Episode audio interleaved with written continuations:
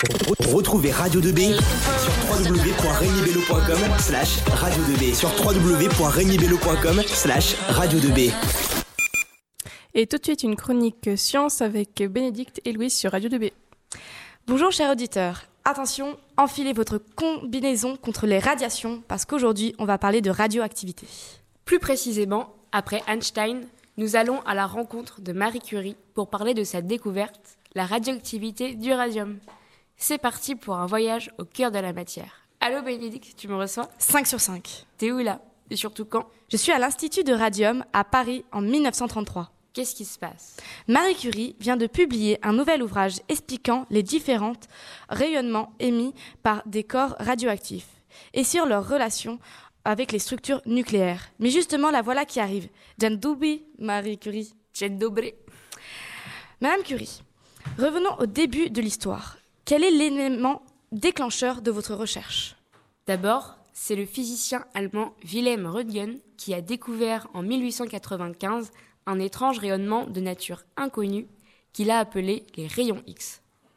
Grâce à ces rayons, il a réussi à obtenir la photographie des os de la main de sa femme.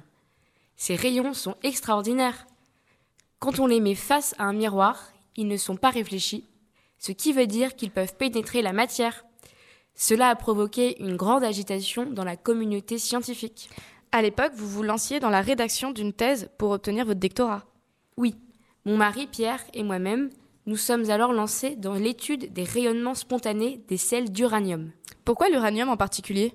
Suite à la découverte des rayons X, on s'est intéressé aux corps phosphorescents, c'est-à-dire des corps ayant la propriété d'émettre de la lumière après y avoir eux-mêmes été exposés. On voulait savoir si ces deux rayonnements étaient les mêmes. Henri Becquerel s'est penché sur la question et, après une expérience devenue célèbre, il constate, que les radiations phosphorescentes traversent aisément le cuivre et le platine, des métaux qui arrêtent pourtant les rayons X. De même, le quartz totalement opaque aux rayons X se laisse facilement traverser par les rayons issus des sels d'uranium. Donc, les radiations issues des sels d'uranium sont bien plus pénétrantes que les rayons X. Elles sont aussi émises naturellement. Et c'est vous qui avez poursuivi les recherches pour chercher les propriétés atomiques de ces rayonnements et oui, mon mari et moi avons alors voulu savoir si d'autres substances avaient les mêmes propriétés d'émission de rayonnement. Comment avez-vous fait pour le mesurer? J'ai pu quantifier les rayonnements grâce à un montage ingénieux de Pierre, l'électromètre à quartz. Pour l'expliquer simplement, ce montage permet de mesurer, avec une extrême précision, les effets électriques des rayonnements qui ont été démontrés par Becquerel. Avez-vous alors trouvé d'autres éléments chimiques émettant ces rayonnements? Bien sûr, nous avons découvert qu'en plus de l'uranium, le thorium émet des rayonnements. Mais nous avons surtout découvert le polonium, que Pierre a nommé en hommage à mon pays natal, la Pologne, et le radium, des éléments qui émettent des rayonnements encore beaucoup plus puissants. Et vous avez appelé ce phénomène la radioactivité. Qu'avez-vous cherché ensuite?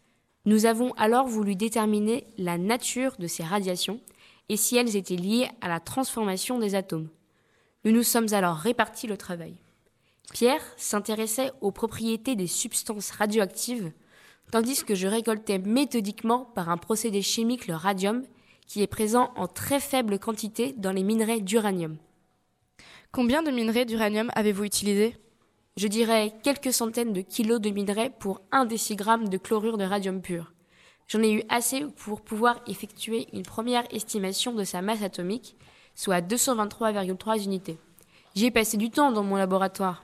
Je m'en doute bien. Pourtant, quelques prix Nobel et ambulances radiographiques plus tard, vous voilà professeur à la Sorbonne, à la tête de l'Institut Curie implanté dans le monde entier. En plus de cela, vous faites aboutir les recherches sur la radioactivité, notamment à partir des découvertes d'Ernest Rutherford sur les différentes ondes d'émission. Et maintenant, vous connaissez le phénomène qui a lieu au niveau de l'atome lors de l'émission d'un rayonnement. Du coup, c'est quoi la radioactivité? Mais avant, c'est quoi exactement un atome? Un atome est la plus petite partie d'un corps simple pouvant se combiner chimiquement avec un autre et former des molécules. Il se divise en deux parties.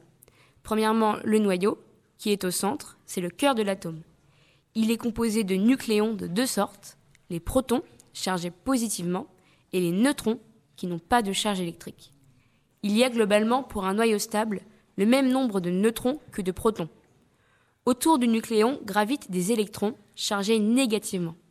Normalement, les charges positives des protons et les charges négatives des électrons s'équilibrent pour que l'atome soit neutre. Et qu'est-ce que la radioactivité provoque dans le noyau?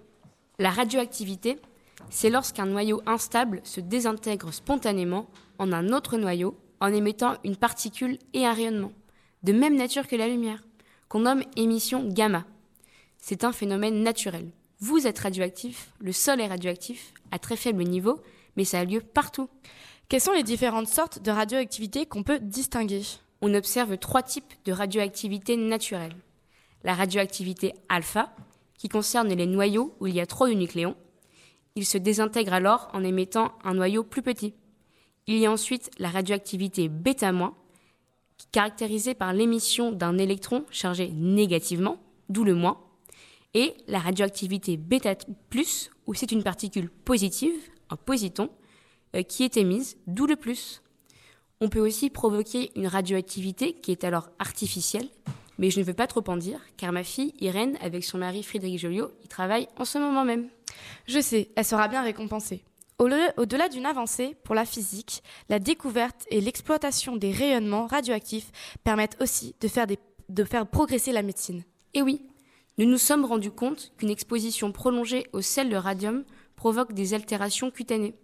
Selon les conseils de Pierre, certains hôpitaux ont même commencé à soigner les cancers de la peau et autres maladies cutanées. Une dernière question, Madame Curie. Qu'est-ce qui a été le plus difficile dans vos recherches? Sans hésiter, les personnes misogynes et xénophobes qui n'ont franchement pas été tendres et qui ont souvent dénigré nos travaux. Eh bien, merci Madame Curie d'avoir bien voulu répondre à nos questions. Et quelque chose me dit que Stockholm n'a pas fini d'entendre parler de la famille Curie. Demain, on se retrouve pour parler de Newton. C'est une interview, comment s'est passée la journée, ça enregistre. Radio 2B Et il m'entend